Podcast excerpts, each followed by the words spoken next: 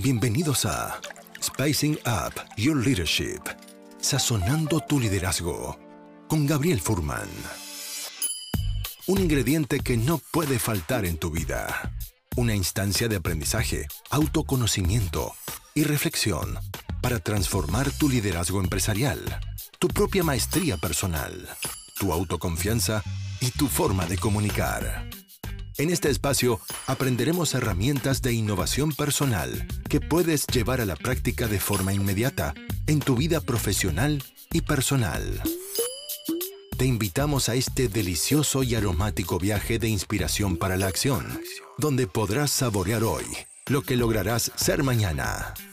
Los ingredientes ya los tienes. Ahora llegó el momento de descubrirlos y pasar a la acción. La mesa está servida. Sean bienvenidos.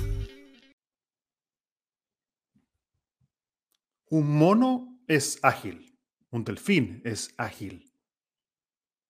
Pero ¿cómo una persona o un equipo dentro de una organización puede ser ágil? ¿Cómo podemos llevar el concepto de la agilidad, que es un concepto en realidad que se aplica a la movilidad de un cuerpo físico, que los animales lo tienen mucho más que nosotros, aplicado a un concepto de un equipo dentro de una empresa. Y no solamente qué hace un equipo ágil, sino que cómo transformar y crear una cultura que permite que los equipos estén permanentemente creciendo de forma dinámica, adaptándose a las nuevas tecnologías y además siendo eficientes. Esa es la temática del episodio de este, de, este episodio, de este live, de este podcast, justamente donde vamos a estar compartiendo con eh, Tomás Berkovich acerca de cómo crear una cultura que fomente y facilite el crecimiento de equipos ágiles. Tomás, te quiero dar la bienvenida a este espacio de conversación y gracias por estar aquí. Hola Gabriel, gracias a ti por la invitación. Encantado de conversar un rato. Un placer, gracias por tomarte tiempo en tu agenda tan ocupada y venir también a compartir con nosotros tu experiencia. ¿Cómo te gustaría presentarte si tuvieras eh, em, máximo un minuto?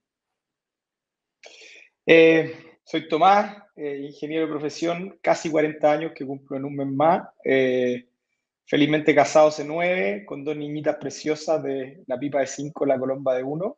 Y, lo que me apasiona en la vida, lo que me gusta es, crear cosas, y esto al final lo, he, desarrollado a través del emprendimiento, es el impactar en la vida de las personas, crear soluciones y apalancar la tecnología. Ya creo que estamos en un minuto único en la historia de, la vida en que el la tecnología nos permite eh, eficientar, eh, mejorar procesos y hacerle al final la vida más fácil a las personas. Eh, así que eso es lo que me gusta y bueno, además me encanta el deporte, amigos, familia, en eso reparto mi tiempo. Gracias por compartir esa pequeña biografía o presentación tuya. Me conecté mucho con el tema de la familia, con el tema del deporte y con el tema del impacto. Así que gracias por traer eso a la mesa. Deporte, ¿cuál, cuál es el tuyo? Uy, me gusta un poco de todo. Eh, me gusta mucho el esquí en agua, el esquí en nieve. Eh, hoy día estoy dedicado a la bicicleta, más que nada. Eh, he pasado por nada, por gimnasio, por CrossFit, por golf. le hago de, Mira, no soy muy bueno en nada, pero como que en casi cualquier cosa que me invití, algo me voy a poder defender para entretenerme. Así que eso, mi, mi, papá tenía una filosofía hasta el día de hoy, dice que deporte aprendido de chico es para toda la vida.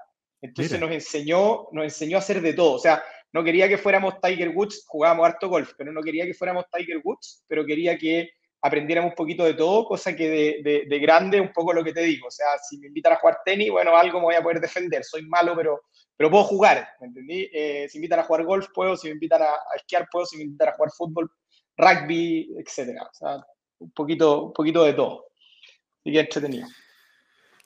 Qué bueno, qué rico. Yo lo que estoy haciendo en verdad desde la pandemia es que, me, bueno, ya me salí de los gimnasios, se cerraron los gimnasios.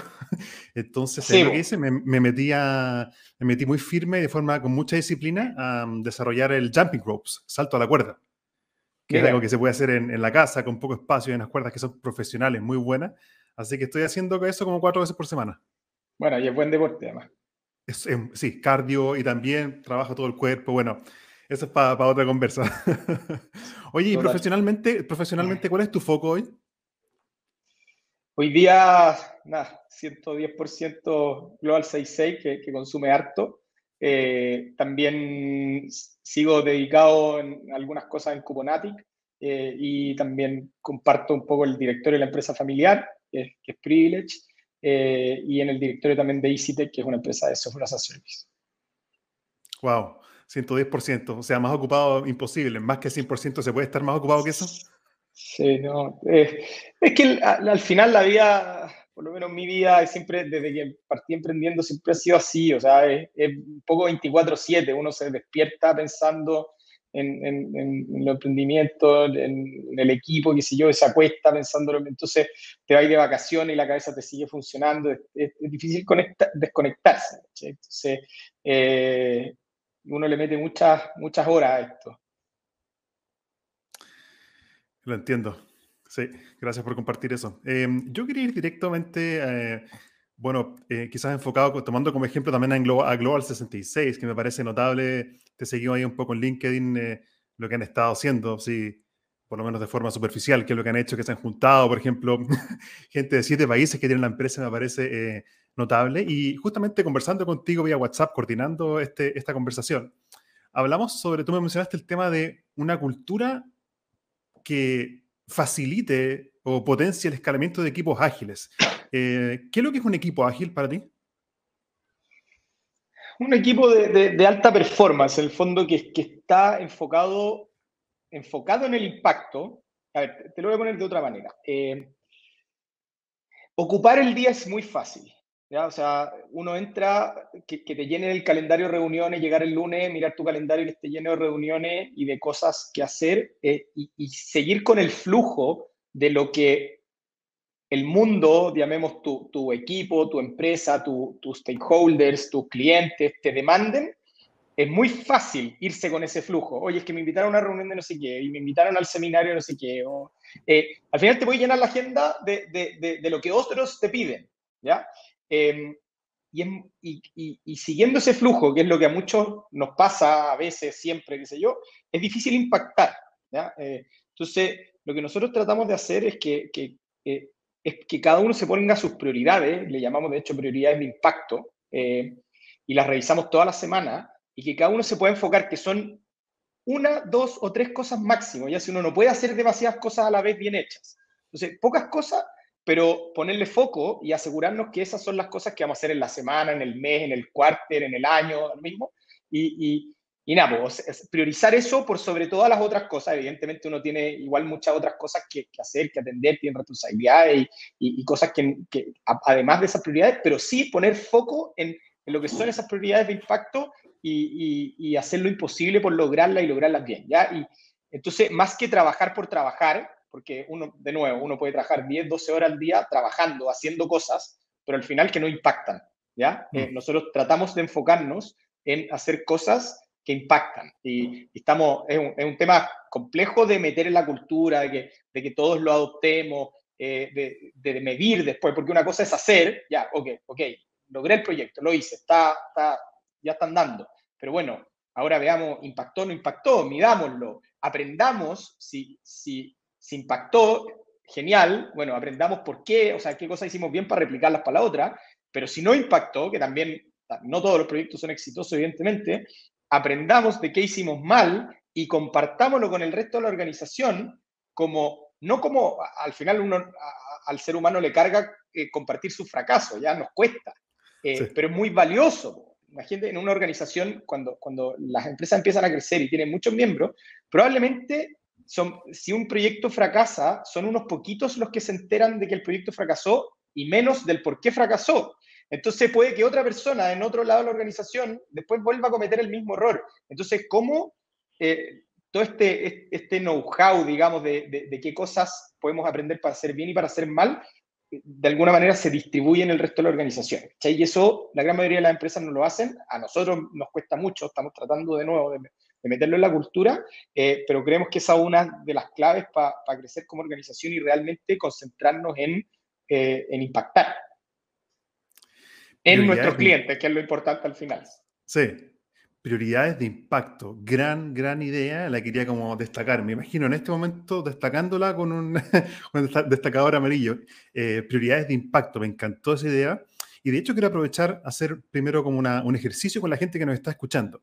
¿Qué es para ti impacto? Esta pregunta no es para Tomás todavía, sino que es para ti, que nos estás escuchando acá. Déjanos tus respuestas en el chat acá de LinkedIn o de YouTube, por donde estés viendo este live.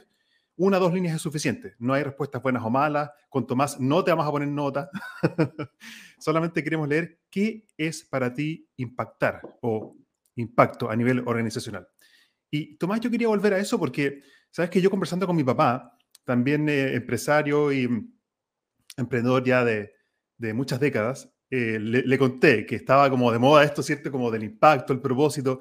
Y me hizo una pregunta que me dejó en el suelo. Me dijo, ah, sí, está de moda eso, ¿ah? y yo le dije, eh, sí, y espero que no sea más que una moda, porque hoy día la gente en verdad no le impacta con generar, eh, no sé, o, a los empleados por lo menos, recibir un sueldo, sino que quieren generar un impacto y tener un propósito. Y me dijo, pero si las empresas siempre han tenido un propósito, ¿cuál es, cuál, es, ¿cuál es la novedad de eso? O sea, cuando Microsoft sacó su, no sé, primeros computadores, eso tuvieron un impacto en los clientes, en el cliente final. Cualquier empresa con su servicio o producto que genera, al final están generando un impacto. Entonces, la pregunta para ti es, ¿cuál es la novedad de esto de impacto, propósito ahora? Mira, no sé cuál es la común, quizás te puedo decir un poco qué, es, lo, qué es lo que es para mí ya. Em, eh, y creo que tu papá tiene razón, al final probablemente todas las empresas tienen un propósito eh, y, de alguna manera impactan, eh, sea lo que sea, quizás, no sé, si, si, si una fábrica de silla, bueno, va a impactar porque le vas a dar una silla, ojalá cómoda, a una persona, ¿ya? Ahora, para mí, Exactamente, incluso cuando yo vendía, incluso cuando yo vendía, por ejemplo, cabritas en Algarrobo en los veranos para hacerme algunos pesos, ya, yo tenía un impacto porque la persona que me compraba las cabritas comía una cabrita y tenía un placer. Mi, hija estaría feliz comprándote las cabritas. Eh, o sea, las compraría yo, pero ella se las comería. Em, a ver, lo que es para mí, para mí es generar una mejora sustancial eh, en, en la vida de las personas gracias a lo que tú desarrollas. Entonces, si, volviendo al ejemplo de las sillas, si tu silla es parecida a la de al lado y al final es casi en el fondo porque encontró tu tienda antes que la del lado, o sea, creo que no estás realmente generando un impacto que a la persona le va a cambiar su vida, eh, creo que el impacto va en hacer algo que sustancialmente altere eh, la forma en que las personas, eh, cómo, cómo, les mejora un poquito su calidad de vida o qué sé yo. Te doy un ejemplo. Nosotros, cuando partimos Global 66, siempre nuestra mirada fue el de construir un, neobanco global en Latinoamérica, ya con muchos productos, eh, que, después te puedo contar más de eso si quieres, pero el primer producto que partimos fue transferencias internacionales. ¿ya? ¿Y por qué partimos por ahí? Porque vimos que había un dolor muy grande en las personas y en las empresas en Latinoamérica. Una persona, si quería hacer una transferencia, a lo mismo, desde Perú a Colombia, por ejemplo, tenía que salir de su casa, tomar un transporte público, pagar por ese transporte, eh, perder tiempo, llegar a un lugar, hacer una fila, muchas veces larga, eh, y pagar costos muy altos que muchas veces hasta están ocultos, porque te dicen cero comisión, pero en la práctica en el tipo de cambio, la persona no sabe si el tipo de cambio del momento en cuánto está exactamente. Son pocos los que se meten a Google o a Bloomberg a ver en cuánto está el tipo de cambio, entonces ahí te meten una comisión gigantesca. Entonces, la experiencia era muy mala y, las empresas un poco lo mismo. O sea, una empresa grande está, probablemente llama una mesa de dinero, un banco, negocia el tipo de cambio, tiene un ejecutivo que lo atiende bien y todo fluye. Una empresa mediana, de mediana hacia abajo, eh, es lo que le toca y, probablemente también termina pagando costos altos, tiene que firmar papeles, o sea, es un proceso mucho más engorroso. Y lo que nos propusimos era mejorarle sustancialmente la, vida de estas personas y estas empresas. Por ahí Peter Thiel, que es un emprendedor muy famoso en Estados Unidos, eh, dice que el 10x, ¿ya? O sea, uno tiene que generar algo que sea al menos 10 veces eh, eh, mejor que lo que hay, ¿ya?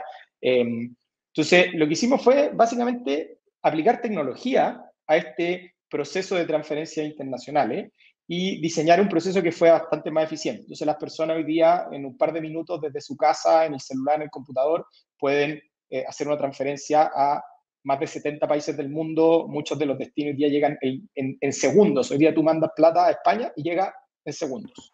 Eh, entonces, eh, al final es eso, eso es impacto. Y hoy día tenemos muchos clientes que nos escriben diciendo, la verdad es que me cambiaron la vida. Y eso, ese, esa es nuestra benzina, digamos. Eh, y ahí es como, ahí decimos, mira, estamos impactando.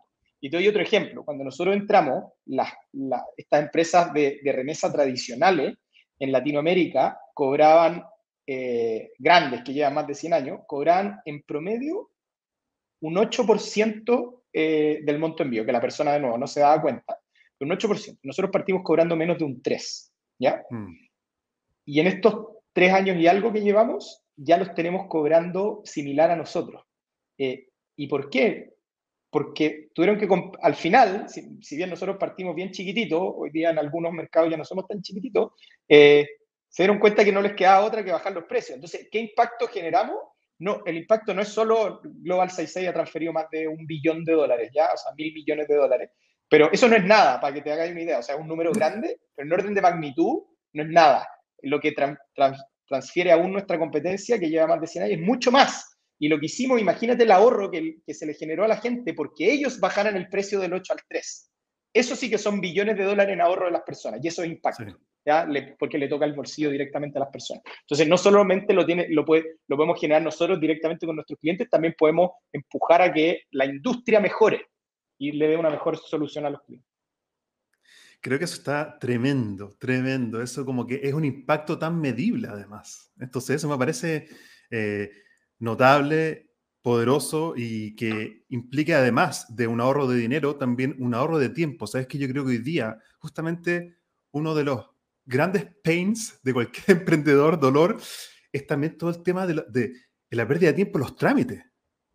Oye, si alguien pudiese crear una empresa, Tomás, que pudiese reducir, eh, no sé, eh, eh, aunque sea un poquito, la cantidad de trámites que un emprendedor tiene que hacer para sacar adelante su empresa, eso es impacto total.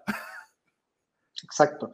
Bueno, lo que, hablando de eso mismo, lo que estamos en proceso de lanzar, o sea, una parte ya está lanzada, pero para una empresa, mira, con tu hermano, con el tubo, y con Cristian, cuando abrimos Cuponática hace unos años atrás, tocó y que lo hizo el tubo con, con, Cristian, se fueron a Perú y a Colombia. Nos queríamos expandir desde Chile a otros países. ¿ya? Y lo que hay que hacer es ir al país, abrir sociedades, contratar abogados, abrir cuentas corrientes, contadores y administrar toda esa infraestructura en el tiempo. ¿ya? Después me tocó hacerlo con Global 66 también, ir país por país abriendo sociedades, cuentas corrientes, abogados y administrar toda esa infraestructura en el tiempo, que toma mucho tiempo es muy, y es muy caro de, de, implementar y de mantener. ¿ya? Hoy día una empresa puede abrir una cuenta con Global 66 en cinco minutos y va a tener inmediatamente una billetera multimoneda, o sea, va a tener una cuenta en pesos, una cuenta en pesos colombianos, en soles, en pesos mexicanos, en dólares, en euros, en pesos argentinos, en reales brasileños, y pronto va a poder pagar y recaudar en todas esas billeteras. O sea, en la práctica va a tener con una cuenta, va a operar en toda Latinoamérica eh, y no va a necesitar ir país por país abriendo una, una, una cuenta. El, ahorro de tiempo y de dinero que va a tener para las empresas es, es gigantesco. ¿Cómo haces tú para que los equipos de Global 66 también estén conscientes en el día a día del impacto que la empresa está teniendo? Porque lo que yo pienso, trabajando ya más de 15 años entrenando a líderes y equipos, es que un gran tema es el tema de la motivación. Eh, ¿Cómo haces para que haya motivación para generar impacto? ¿Cómo los equipos lo tienen consciente en el día a día eso? No es una sola cosa, al final eh, se construye de muchas cosas pequeñas, ¿ya? Eh, es desde cuál es la misión y la visión, desde muy alto nivel, cuál es la estrategia, cuál es la misión y la visión, el por qué, por qué creamos Global 66. Eh, eso es lo mm. más relevante, y Global 66 lo creamos para, te lo pongo de la siguiente manera. Em, en Estados Unidos hay 330 millones de habitantes y hay más de 5.000 bancos. Latinoamérica somos 660 millones de habitantes, de la cual la mitad de la población no está bancarizada, está subbancarizada. Hay menos de 300 bancos, o sea, hay 35 veces más bancos en Estados Unidos que en Latinoamérica. Eh, entonces, ¿qué te dice esto? La industria financiera para nosotros no está cumpliendo su rol en Latinoamérica. ¿Y cuál es el rol de la industria financiera? Básicamente potenciar a las personas. ¿ya? Es, es una herramienta para que las personas puedan salir adelante eh, y hacer un, en el fondo, poder mejorar su vida a través de, herramientas financieras. Eh, y, claro, para, para ciertos segmentos del mercado, efectivamente, la industria financiera cumple súper bien, pero para otros segmentos del mercado, eh, para nada, ¿entendí? Entonces, ese, ese, el por qué creamos Global 66, algo que transmitimos constantemente, el hacia dónde vamos, cuál es nuestro Everest, acá atrás tengo un Everest, digamos, que Ah, sí, en, nuestra estrategia, en nuestra, nuestra, estrategia tiene un Everest que es donde queremos llegar y tiene campamentos que son hitos que tenemos que ir cumpliendo para llegar allá arriba. Em, entonces, vamos transmitiendo constantemente al, al, al, equipo eh, cuál es nuestro propósito, está súper declarado en todos lados y, y, mucha gente nos busca para trabajar en Global 66 por el propósito que tiene Global 66, porque quieren impactar en la vida de las personas eh, y en la industria financiera, que, que, que muchos sufren esos dolores. Entonces, eso te diría, estar constantemente eh, repitiéndolo, eh, socializándolo, eh, y al final la cultura se empieza a generar, las mismas personas son las que empiezan a llevar este, ya no tengo que mm. ser yo, Cristóbal, o el resto de los fundadores como los que, los que tenemos que estar repitiendo el mensaje, sino que hoy día personas que ya llevan una semana te dicen yo quiero llegar a leers porque quiero impactar en la vida de las personas y, y o sea, es súper potente. Me parece, me genera curiosidad eh, la metáfora que está atrás tuyo. Eh, quería profundizar un poco en, ese Everest y veo la palabra imposible que tiene la I y la M iniciales eh, borradas. Sí. ¿Por qué elegiste esa metáfora? Em, de hecho, me recuerda, hace, hace, unos episodios atrás estuve con Rodrigo Jordán también, que tiene, tiene toda su experiencia de, de la subida de Everest. Entonces, sí, yo, solo lo tengo en la pared, ¿Cuál es la metáfora esa para ti? No, es, bien, literal al final. Eh, eh, a ver, hay, muchas cosas que son muy difíciles de hacer, ¿ya? Pero, pero para nosotros, la visión que tenemos de construir este neobanco global, eh, local global, que las personas no solo vivan una vía financiera simple, fácil, transparente, eh, eh, localmente, con productos de fácil acceso, amigables, con una atención. Hoy día atendemos por WhatsApp en dos minutos. Si tú le, le escribí en general a nuestro equipo de, de, servicio al cliente, si tenía algún problema o tenía alguna duda, probablemente en menos de dos minutos te vamos a atender por WhatsApp. Entonces, una experiencia local y global a la vez, en que tú tengas productos financieros independiente del país donde estés, donde viajes, con quién quieras transaccionar. Hoy día las personas tendemos a ser globales, viajamos, tenemos amigos en distintas partes, tenemos familia en otras partes, queremos estar conectados, nos vamos a vivir a veces a otras partes, hoy día están con la pandemia nos dimos cuenta que podemos trabajar desde cualquier parte, entonces las personas eh, se pueden mover, las empresas lo mismo, hoy día las empresas, todos los emprendedores estamos mucho más inquietos, probablemente antes, hace 50 años atrás, eh, empresarios como tu papá, mi papá, qué sé yo, pensaban en Chile y hacían sus negocios en Chile y hoy día todos los no sé, pues, los, los cabros de 20 años están pensando en comerse el mundo y expandirse por Latinoamérica y irse a otros países. Entonces, eh, y necesitamos, hoy día no existen las soluciones para esas personas y esos emprendedores, a nivel financiero global me refiero. O sea, eh, uno tiene que ir país por país y te vas a otro país a vivir y tienes que... Eso, a mí me pasó, me fui a vivir un par de años a, Inglaterra y me demoré tres meses en abrir una cuenta corriente en un banco que soy cliente en Chile hace 15 o 20 años. Eh, y lo que me di cuenta al final es que estos bancos que son globales, teóricamente, eh, todo es diferente. O sea, la plataforma tecnológica es diferente, los productos son diferentes, los procesos son diferentes, las personas no se conocen entre sí. Lo único que comparten es una marca, ¿entiendes? Pero no es. El, el banco no era capaz de darme a mí servicios desde Chile para Inglaterra. Eh, más allá de mi tarjeta, que voy a usar mi tarjeta afuera. Eh, nosotros queremos, que estamos construyendo eh, un, un, un, neobanco que, que, le va a dar a las personas y a las empresas una solución global de una. Em, eso, se me fue el hilo, perdón. La pregunta que, te he hecho que está conectado con lo que estás diciendo. Ah, el Impossible, el, Everest. Entonces el, Impossible, el Everest. ¿El qué? ¿Qué al final, el, no, el Impossible, que sí, que, están ah, conectados los dos. Al final, subir el Everest es algo muy difícil. Rodrigo Jordán es uno de los que lo ha hecho. Em, es, un desafío muy difícil. ¿ya?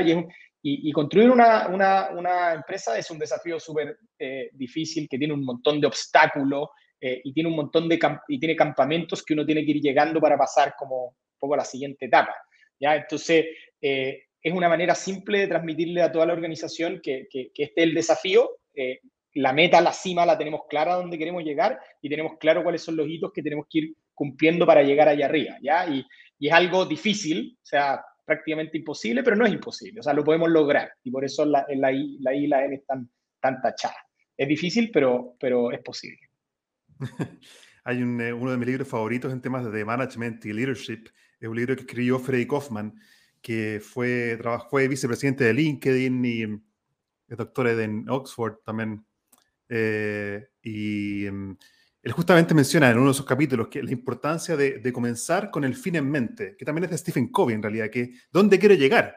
pongamos una dirección, pongamos una cima y luego vemos cómo llegamos, pero el hecho de comenzar con una cima que sea desafiante y motivante creo que es fundamental. Partir con lo último que se consigue. Totalmente de acuerdo. Sí.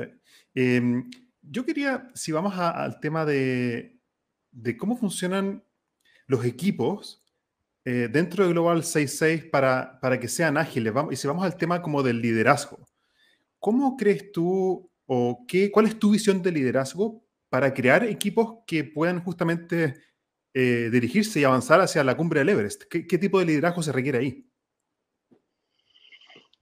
Bien. Em, a ver, hay distintos tipos de liderazgo y, yo no creo que hay uno necesariamente que sea mejor que el otro. ¿ya? Em, sí creemos, nosotros en Global 66 creemos ciertas cosas que son fundamentales para desarrollar eh, a los equipos. ¿ya? La primera es la cultura del feedback.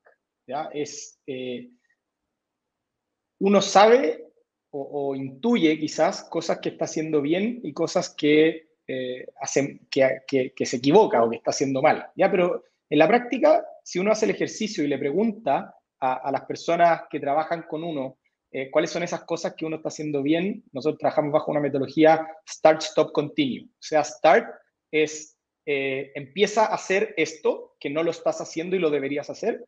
Stop es deja de hacer estas cosas que las estás haciendo y no las deberías hacer. Y continue es sigue haciendo estas cosas que las estás haciendo bien. La idea de la metodología es que el 75% del feedback esté en el start y en el stop. El continue da, o sea, ya lo está diciendo bien, felicitaciones, pero no, dale nomás. Pero, pero lo importante, donde está la oportunidad de mejora, es en el start y en el stop. Entonces, eh, nosotros llevamos ya varios meses como construyendo este camino, como realmente metiendo en la cultura eh, el, feedback. Y, lo que te empieza a pasar es que te empiezas a dar cuenta que las personas a tu alrededor ven las cosas diferentes que tú en muchas cosas. Hay algunas cosas que tú te das cuenta que estás haciendo bien o mal y cuadra con lo que te dice el resto, pero hay muchas que tú no te das cuenta. Eh, y, la única manera de mejorar, eh, esto es como cuando ibas al colegio o a la universidad, en el fondo tenías un profesor que te enseñaba y, te hacía pruebas y en función de eso sabías que, en qué, tenía, qué teníais que reforzar, dónde teníais que estudiar más, qué cosas domináis mejor, que no. Eh, pero en, las empresas, si, si, el, si tu jefe, tus pares, las personas que trabajan en tu equipo no te dan feedback, es muy difícil mejorar. Entonces, nosotros creemos que la única forma de mejorar es con un feedback constante y recurrente. ¿ya? Y estamos incentivando fuertemente a la organización tanto a dar feedback como a pedir feedback a todo nivel. O sea, yo le puedo dar feedback a alguien no sé, puedo estar en una reunión con alguien que no depende de mí, eh, pero creo que hizo algo demasiado bien o algo que creo que tiene que dejar de hacer y puedo después agendarle 10 minutos y decirle, oye, ¿sabes qué?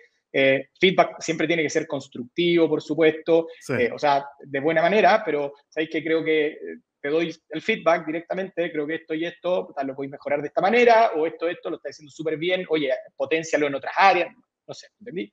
Em, Incluso hace algunas semanas atrás hicimos un feedback abierto. Nos juntamos 12 líderes de Global un día entero, nos encerramos en una sala y nos dimos feedback uno. O sea, me tocó a mí primero estar al medio y las otras 11 personas me dieron feedback abierto. O sea, estaban todos escuchando. ¿ya? Eh, o sea, tú, estás al centro y recibes feedback de 11 Recibes. Solo recibes y no puedes contestar. Solo recibes. sí, sí, Después tú decides qué tomas y qué no tomas de ese feedback.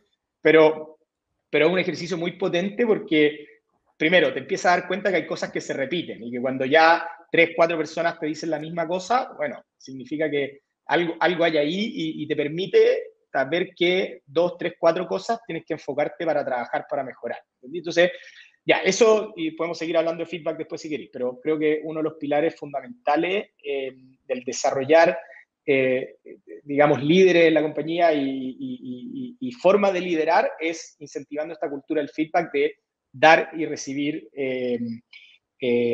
feedback constantemente. ¿ya? Después nosotros creemos en, en, en, la densidad de talento, ¿ya? que es algo... ¿En la qué? Mucha gente, la densidad de talento. Densidad de talento. ¿ya?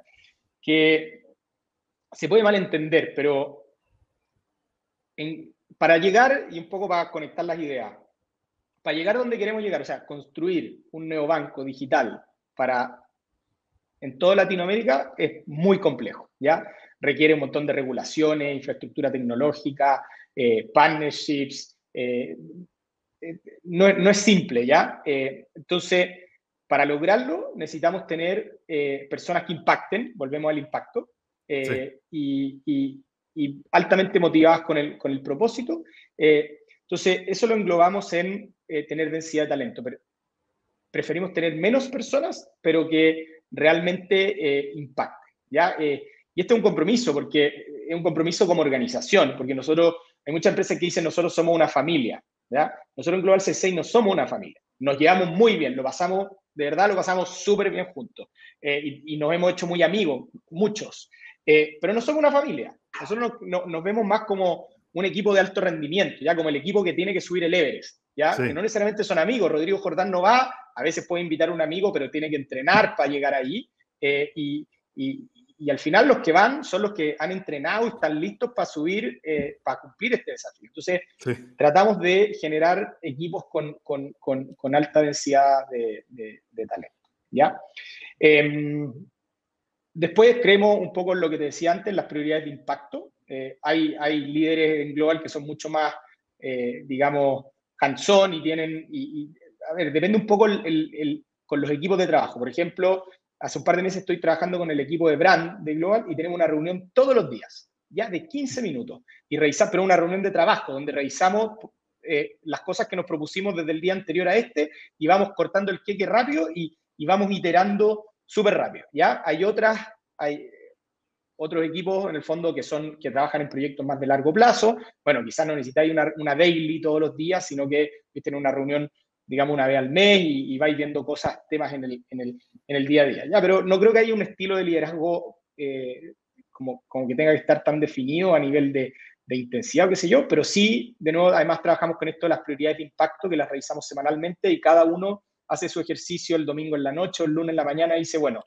¿cuáles son mis una, dos o tres prioridades para esta semana? Las ponemos en una planillita y tenemos todos los lunes una reunión eh, con mi equipo directo donde cada uno muestra, bueno, cuáles han sido sus avances de las de la semana pasada y cuáles son las que se propone para esta semana, más que como, eh, como estar encima en el fondo, más que como de control, es como para que todo el equipo sepa lo que están los otros y se aprovechan de mm. dar temas de conversación, oye, yo estoy en esto, ojo tú que este tema te va a impactar y juntémonos después a revisarlo. Y después de, hacer esa reunión, cada, cada líder hace una reunión similar con cada uno de sus equipos para bajar lo que, digamos, las prioridades eh, eh, generales de la compañía y además eh, que cada equipo también pueda ver sus prioridades y que esté todo alineado con los OKR de la compañía. Nosotros trabajamos con un sistema de OKR en que definimos anual y semestral y trimestralmente cuáles son los objetivos, los key results y las iniciativas de cada Q, cosas que están súper claras para todos. Es un documento en el Q general que toda la compañía lo tiene, todo el mundo sabe qué es lo que vamos a hacer, cuál es el objetivo, cuáles son las principales metas que queremos llegar, cuáles son las iniciativas y los proyectos que vamos a trabajar, qué en prioridad está por sobre lo otro, cosa que si después, oye, ¿qué hago? ¿Hago esto? ¿Hago esto? Es cosa de irse a los OKRs y decir, no, mira, esto está arriba de lo otro, entonces esta es mi prioridad. Eh, y después cada equipo baja sus propios OKRs. Entonces tratamos de alinear todo, eh, eh, digamos, hacia allá. Hablaste al principio, Tomás, acerca de esto que mm, a veces nos cuesta o no se cuentan mucho los fracasos, ¿cierto? Como que everything is nice, pero está todo bien, pero en verdad es, es, falso eso. Entonces, te quería hacer quizás una pregunta, tú dime, puedes decir paso también. La pregunta es, ¿cuál es el desafío hoy para ti? Lograr esta cultura, esta, o sea, a ver, mira, y te lo voy a poner de la siguiente manera. cuando estaba en la universidad había un ramo de recursos humanos. ¿ya? Eh, y para mí, al principio, yo decía, mira, este es el ramo más fácil, o sea, comparado, no sé, con modelos estocásticos, yo estudié ingeniería civil, entonces, o, sea, como que sonaba muy obvio el recurso humano, ¿ya? Eh, pero te, en, la práctica, ya trabajando en las compañías, te das cuenta que es lo más difícil, o una de las cosas más difíciles.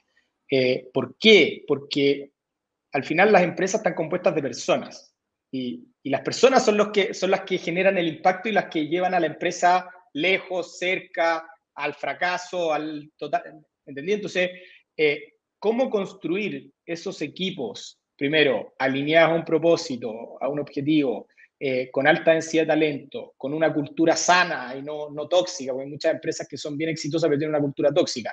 Yo la verdad es que trato de balancear mi vida, o sea, quiero ser feliz en mi vida y no quiero trabajar en una empresa súper exitosa, porque no, quiero pasarlo bien trabajando y quiero que mi equipo lo pase bien trabajando. Entonces, eh, te diría que el, principal foco es lograr una compañía con un equipo de con alta densidad de talento, muy comprometido con el propósito que tenemos, que de verdad se lo crean y quieran impactar en la vida de las personas en Latinoamérica. Eh, logrando eso, el resto creo que se va dando no solo, pero las personas son las que resuelven los problemas, las personas son las que ejecutan y hacen que las cosas pasen, eh, las personas son las que van construyendo la cultura. La cultura, uno inicialmente puede, eh, digamos, cuando eres dos, tres, cinco personas, la cultura un poco sale de, los fundadores, pero después la cultura la hacen las personas que, se van sumando al equipo. Entonces, lo que yo pueda decir, ya soy uno de 200, no, no, no, ¿me entendí? No, no, no muevo la aguja. La aguja la mueve grupos de personas, quizás no todos juntos, pero la van moviendo grupos de personas, líderes de opinión que van saliendo dentro de la compañía. Así se va formando la cultura. Entonces, lo más importante es las personas que tú traes a la compañía, las que dejas en la compañía eh, y, las dinámicas de trabajo que se van generando. Muy potente. Y mm, gracias por compartir eso que me, gustó mucho el concepto de eh, densidad de talento. Eh, y respecto a esto de recursos humanos, eh, yo hace poco hice un post en LinkedIn eh, que decía, las habilidades blandas son las más duras de desarrollar. Así es. Y, creo que tiene que ver con eso, con el desafío en verdad de, de, la transformación personal dentro de un contexto organizacional para generar alto desempeño. Ese yo creo que está, ahí está el foco y el desafío. Y no solo porque una cosa es a nivel personal, pero el otro es lograrlo a nivel de equipo. Dicen por ahí, si quieres ir rápido, anda solo. Si quieres llegar lejos, anda acompañado. ¿ya? Y, generar además que, que esas personas, eh, digamos, talentosas, después cuadren entre ellas y, culturalmente. Y, o sea, el desafío efectivamente es, es, eh, es complejo. Uno de los temas que yo estoy desarrollando también en consultoría y me, me interesa mucho escuchar tu mirada, si es que es una realidad en, tu, en, Global 66, es liderar equipos multigeneracionales. Es decir, gente que son millennials, otros que son centennials, otros que son baby boomers. No sé si se ocurre en, Global 66. Primero quería confirmar eso, si ocurre o no ocurre. Totalmente. Ya, entonces la pregunta, excelente. Entonces, uh, entonces necesito escuchar tu mirada porque la, la valoro mucho. ¿Cómo liderar? Primero, ¿cuál es el desafío, si es que existe, en que un equipo multigeneracional funcione bien? Em, a ver, volvamos, yo volvería al propósito acá, porque, porque creo, de nuevo, esa cumbre, ese, ese, ese, ese norte es lo que nos guía a todos, ya independiente la generación, independiente el país. Yo siempre digo en Global, Global, nuestro nombre es Global, estamos construyendo un neobanco global y hemos construido un equipo global. Hoy día tenemos personas en siete países, de, y yo digo siempre que tenemos el zoológico completo, porque tenemos personas de, por supuesto que eh, ambos géneros, tenemos de distintos colores, distintas religiones, distintas tendencias sexuales, o sea, lo que tú quieras lo encuentras en global y eso hace que la cultura, que, que, que, que la cultura sea, sea muy rica. De hecho, la, la, palabra misma, global, es, justamente eso, ¿no?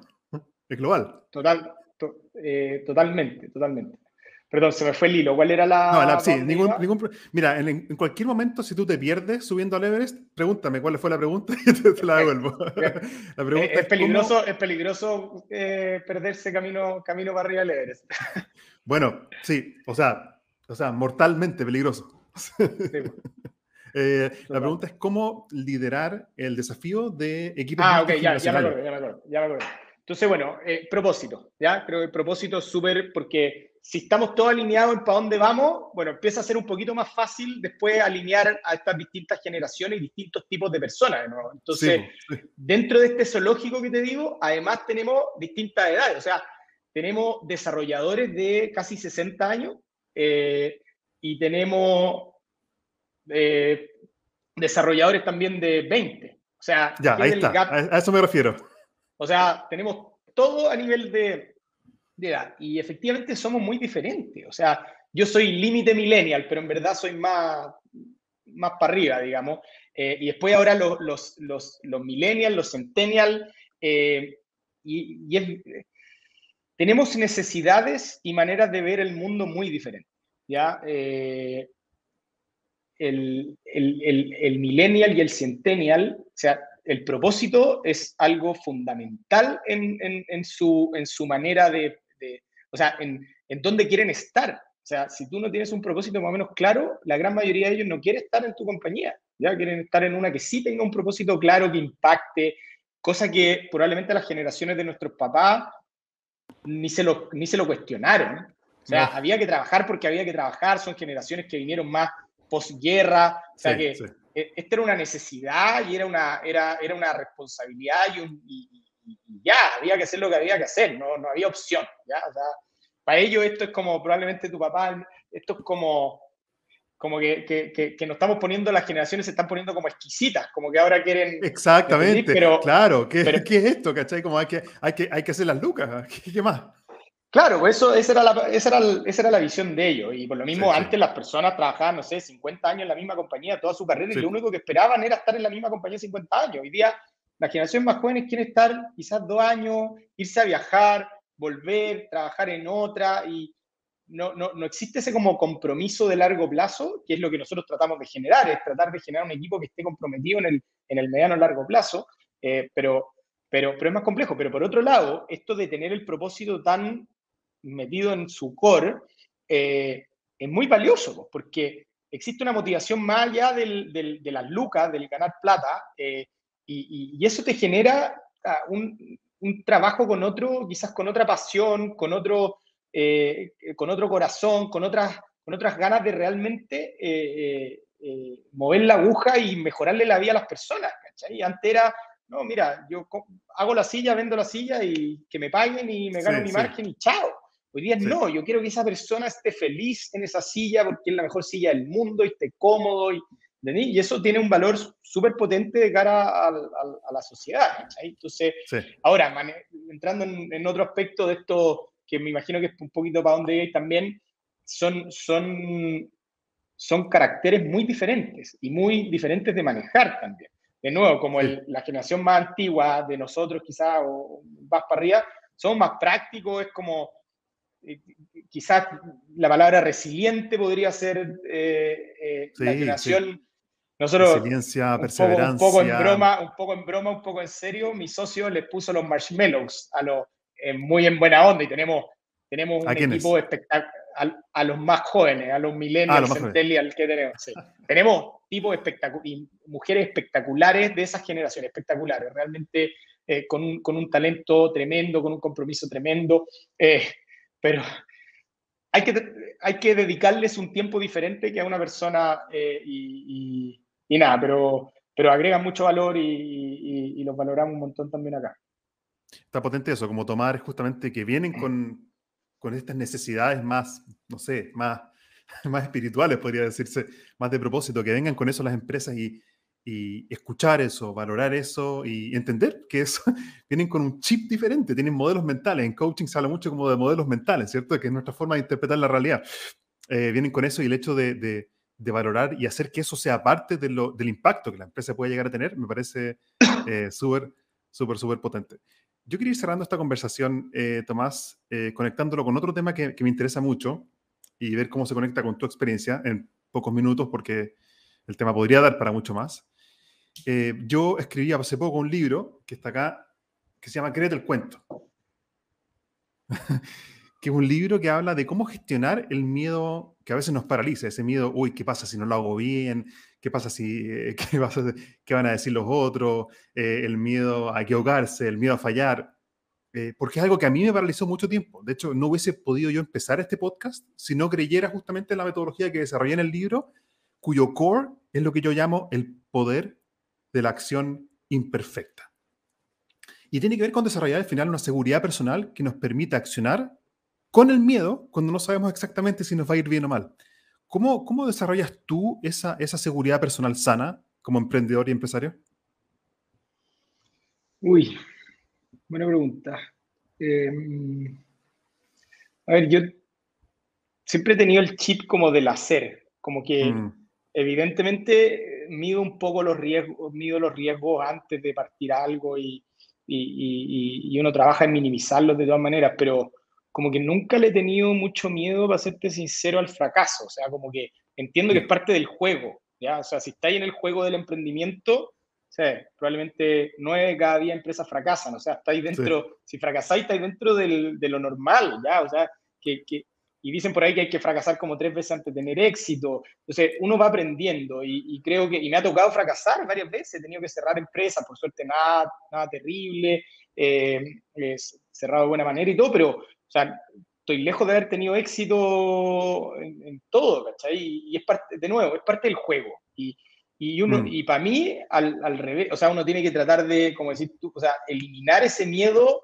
eh, porque te frena al final. O sea, yo soy más de la mentalidad de ir para adelante, ¿cachai? Y, el, el, emprender, el, crear compañía está dentro, o sea, tiene mucha incertidumbre y todo el día hay problemas, todo, o sea, esto se trata de resolver problemas.